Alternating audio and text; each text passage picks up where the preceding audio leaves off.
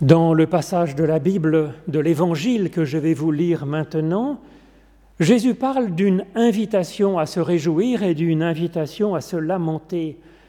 Et cela me semble inspirant et ouvrir à une réflexion sur la vie, sur ce qui nous affecte, pour en éviter peut-être les pièges et au contraire que ça devienne un chemin de vie, se laisser réjouir, se laisser attrister.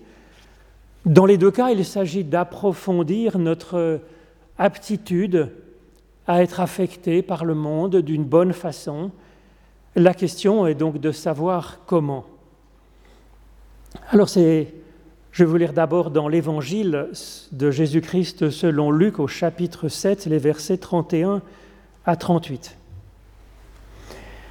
Jésus dit, À qui donc comparerai-je les humains de cette génération? À qui sont-ils semblables? Ils sont semblables à des enfants assis sur une place, s'appelant les uns les autres pour dire, Nous avons joué de la flûte et vous n'avez pas dansé, nous nous sommes lamentés et vous n'avez pas pleuré.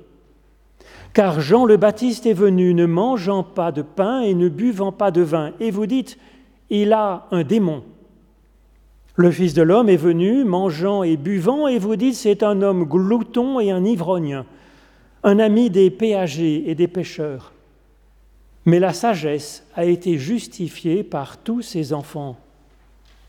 Un des pharisiens invita alors Jésus pour qu'il mange avec lui, et Jésus entra donc dans la maison du pharisien.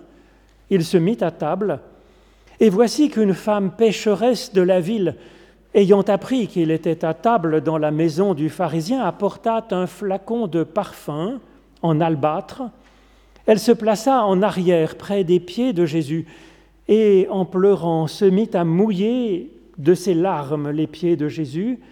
Elle les essuyait avec ses cheveux, les embrassait et répandait le parfum.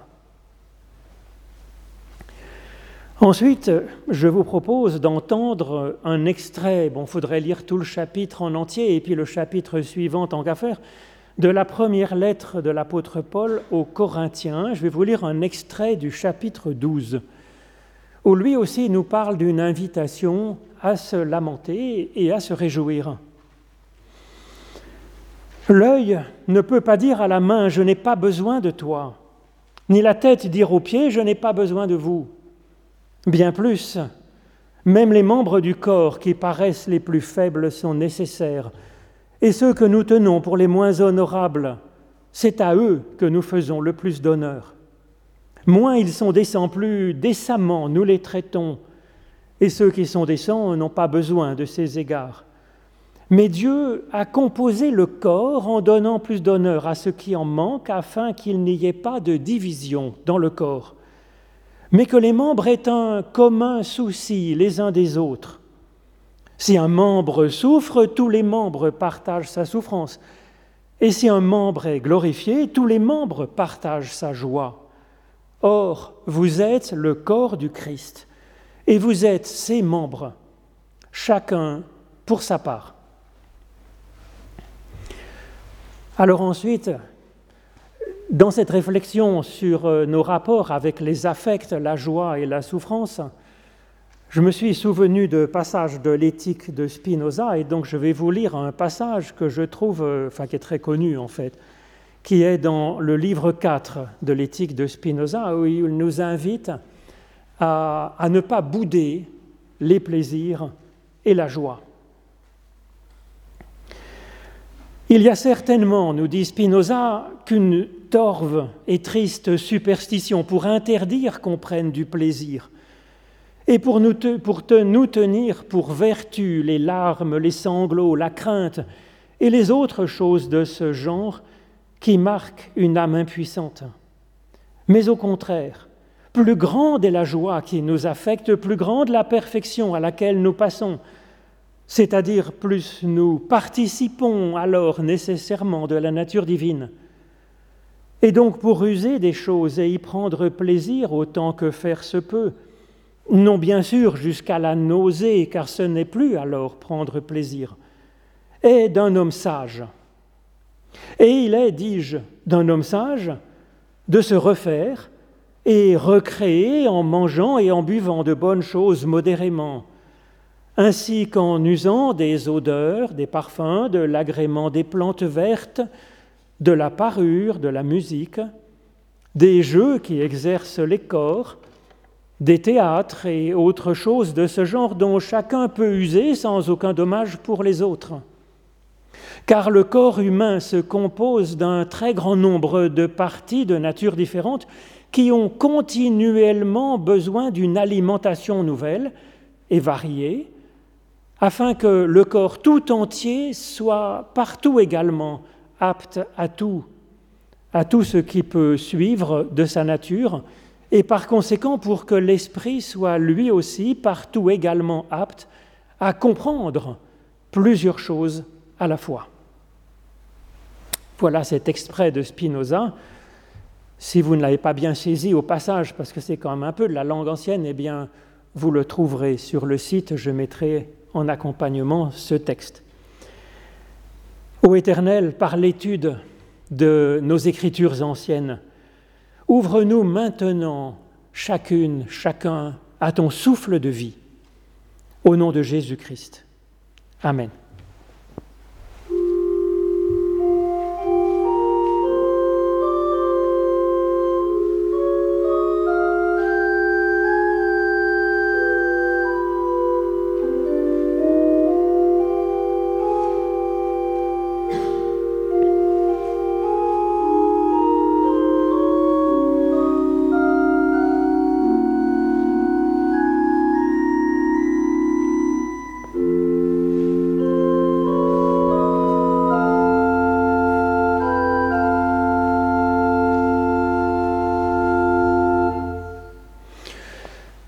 Il semble que Jésus ne boudait pas les plaisirs de l'existence et qu'il n'était pas du tout non plus imperméable à la peine.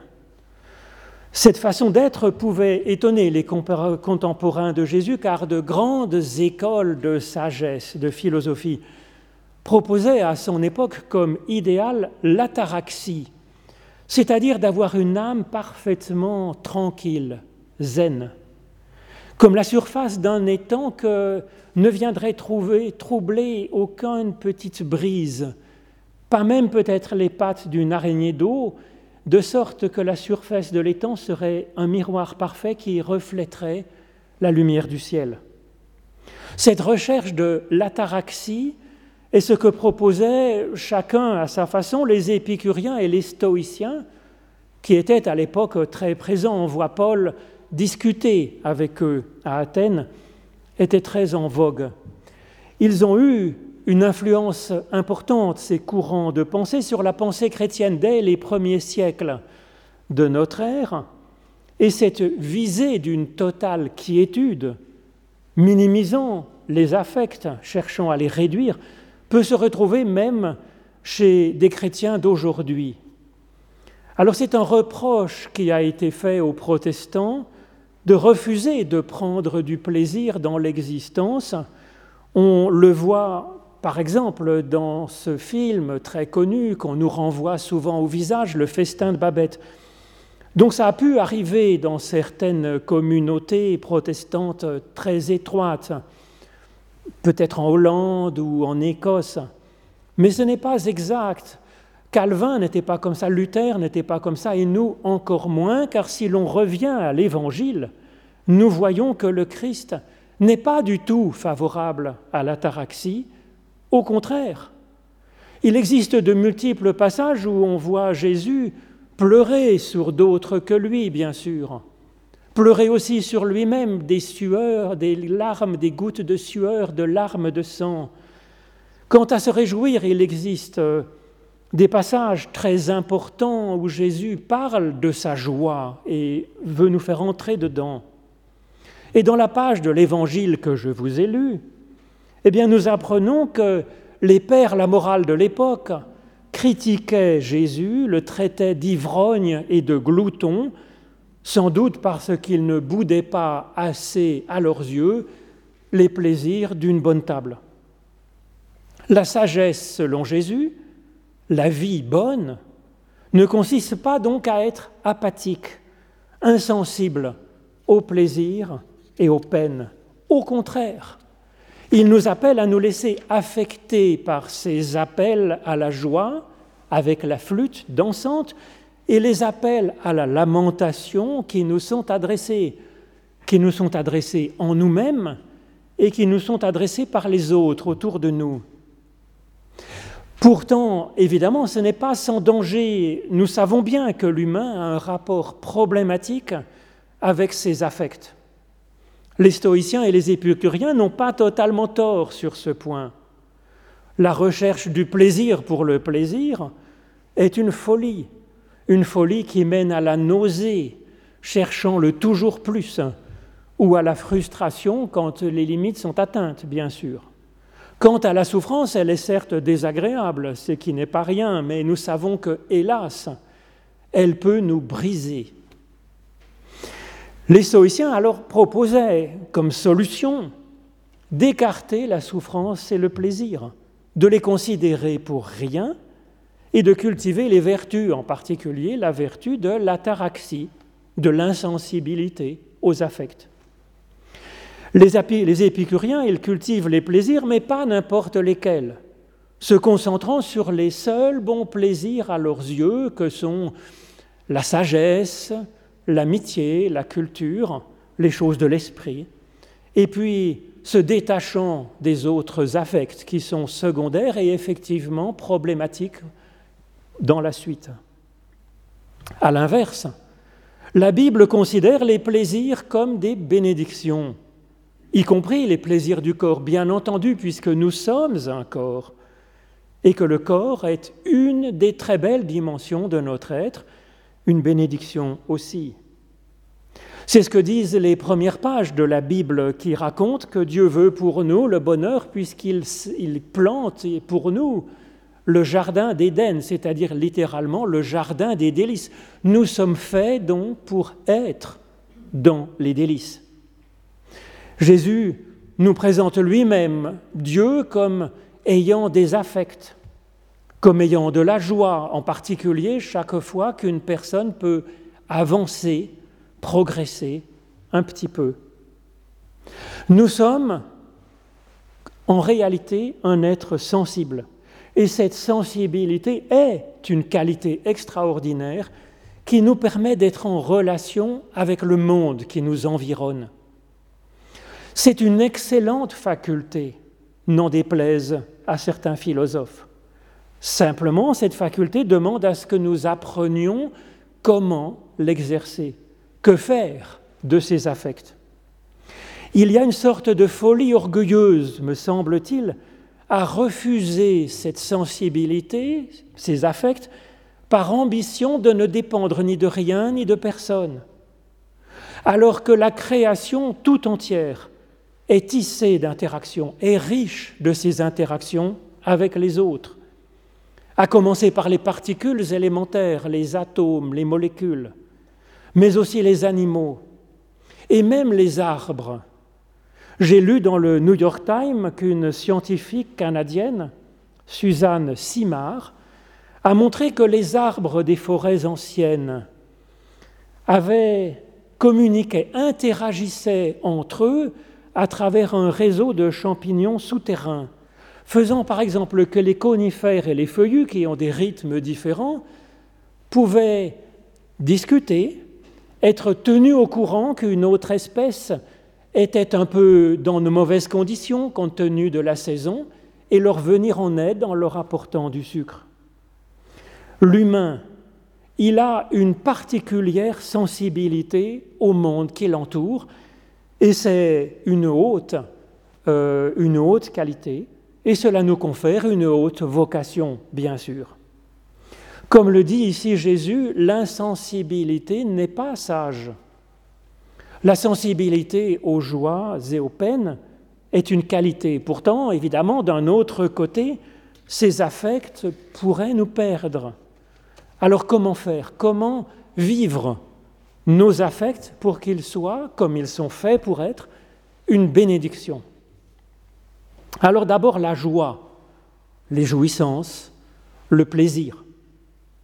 Jésus nous appelle à être sensibles quand nous entendons de joyeux airs de flûte, être sensibles à la joie de ceux qui sont autour de nous et danser un peu de joie avec eux.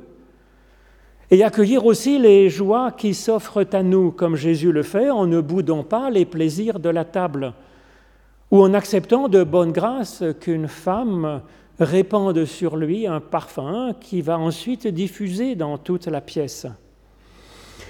Spinoza est donc fidèle avec la pensée biblique, je pense, quand il dit que ce serait une triste superstition de refuser le plaisir, comme si le fait de prendre plaisir nous accumulait un risque de plus grande peine après.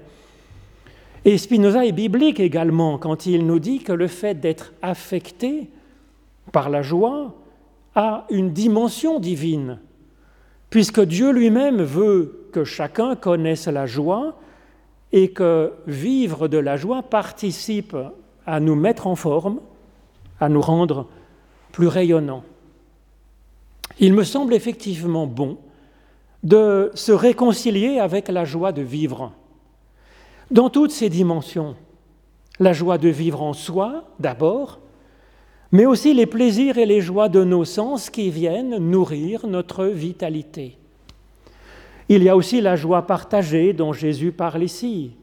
Quand nous nous réjouissons du bien qui arrive à notre prochain, bien cela nourrit le corps de la création tout entière. Cette invitation à entendre l'appel de la flûte joyeuse et à danser un petit peu me semble dégager une bonne pratique, toute simple, toute quotidienne. En termes religieux, on appelle cette pratique la louange. Cela consiste d'abord à ne pas laisser filer une occasion de joie sans s'en être réjoui. Notre voisin joue de la flûte, eh bien l'entendre et danser un petit peu, s'en réjouir. Un de nos sens joue de la flûte, ne serait-ce que par la vue ou le parfum d'une fleur ayant poussé sur un muret. Quelque chose ou quelqu'un va mieux.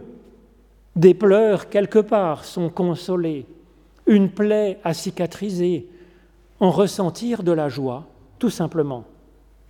Il ne s'agit pas de prendre le plaisir comme but de son existence, nous savons que ce n'est pas bon. Et la Genèse, directement après avoir parlé du fait que Dieu nous place dans un jardin des délices, nous parle du risque qu'il y a à faire de notre propre plaisir notre Dieu, notre adoration, la visée même de notre existence, car alors le plaisir devient un tyran épouvantable. C'est ce que nous dit Jésus quand il nous dit que nous sommes dans le monde, mais non pas du monde, c'est-à-dire tirant notre existence, notre vitalité de là. Alors la louange, elle nous aide donc à nous réjouir, mais elle est encore une méditation sur la joie, c'est-à-dire que ça va au-delà de la surface de la réjouissance pour essayer de comprendre la vie, le monde, de nous comprendre nous-mêmes aussi.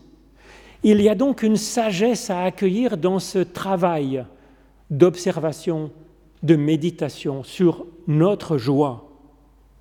C'est ce que fait Dieu d'ailleurs à chaque pas de sa création, nous dit encore la Genèse dans sa première page. Il observe et il voit ce qui est bon, ce qui lui permet de continuer à créer jusqu'à ce qu'il arrive au très bon et à bénir alors. La louange, c'est enfin plus qu'une méditation sur la joie, c'est une prière par définition.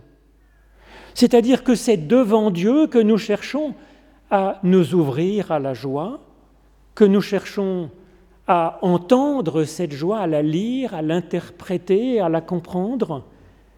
Et le chant de ces flûtes joyeuses que nous entendons dans le monde autour de nous, c'est devant Dieu que nous les plaçons. Se placer devant Dieu est une sage humilité, celle de ne pas se prendre soi-même pour Dieu, justement, et d'attendre de Dieu un coup de pouce afin d'être un petit peu plus à l'image de ce Créateur, source de joie. C'est ainsi que la louange peut se saisir d'une simple jouissance, d'un petit plaisir, jusqu'à augmenter nos capacités à être nous-mêmes source de joie dans le monde. C'est une sacrée alchimie, c'est une transformation du plomb en or. Le plaisir, cette chose dangereuse quand elle est prise comme but de l'existence, devient alors une capacité divine, plus même qu'une bénédiction. Alors, la joie est certes un affect majeur pour nous, la souffrance également, et Jésus la prend ici en compte au même titre que la joie, même si ce n'est pas symétrique entre la joie et la peine, comme s'il fallait toujours les deux faces à une même pièce. Non, notre vie est faite pour le bonheur. Et notre joie est le programme de Jésus. Il commence comme cela avec les béatitudes, plaçant au début même de son ministère le bonheur comme étant le programme. Et il s'active sans cesse aussi pour que sa joie soit notre joie. Et il s'active sans cesse pour réduire la souffrance sous toutes ses formes en ce qui concerne le corps, les injustices, les aliénations, les moralismes, les dogmatismes, la peur de Dieu, la culpabilité, le sentiment de perte, de deuil. Oui, Dieu veut donc notre bonheur. Ce n'est pas asymétrique, il ne veut jamais la souffrance. Néanmoins, la souffrance aussi est un affect majeur dans notre existence, tant que tout n'est pas encore très bon.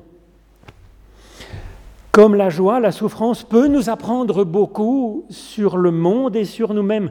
Et là encore, il s'agit d'aller au-delà de la simple surface du ressenti pour chercher ce qu'il nous apprend de la nature même du monde et, et d'augmenter ainsi notre capacité à agir dans le sens du bonheur croissant.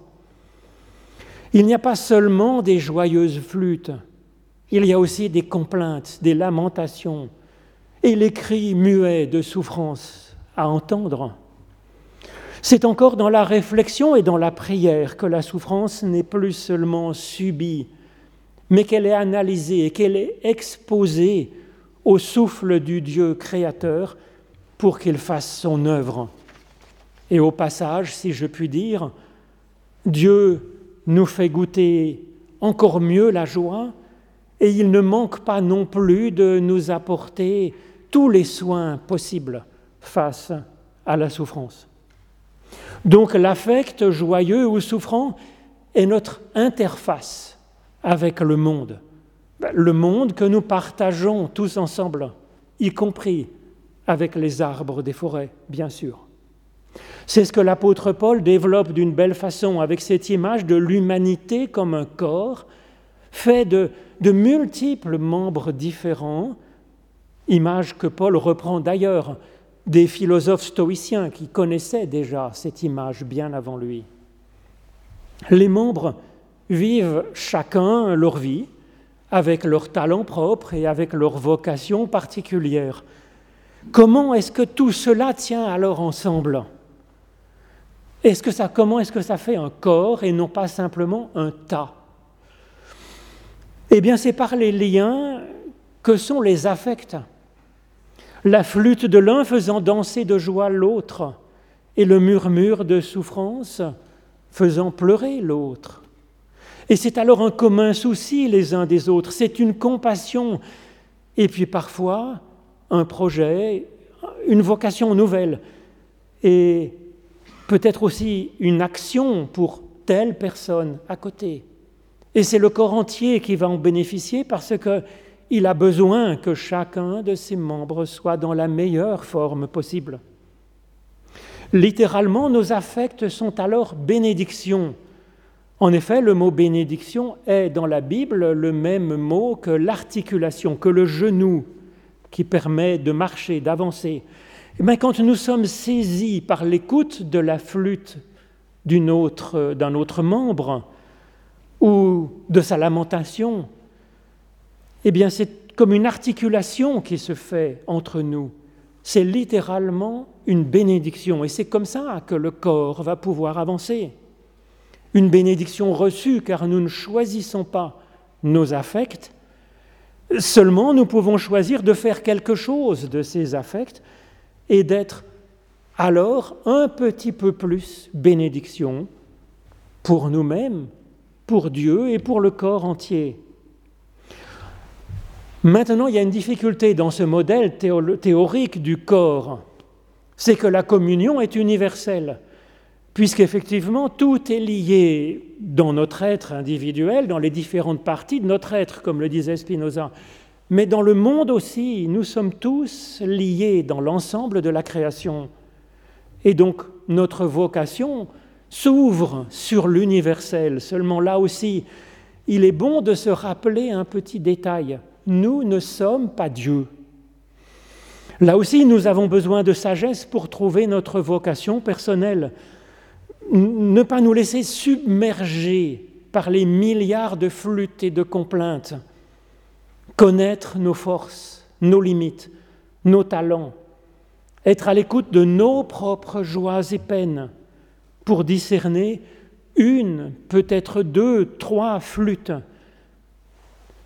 Peut-être pour danser, et puis une de complainte maximum pour pleurer un peu, pour prendre soin, pour visiter, pour inventer peut-être un geste inouï comme celui de cette femme qui verse un peu de parfum sur des pieds fatigués, et changer ainsi un peu la face du monde, le réjouir. Amen.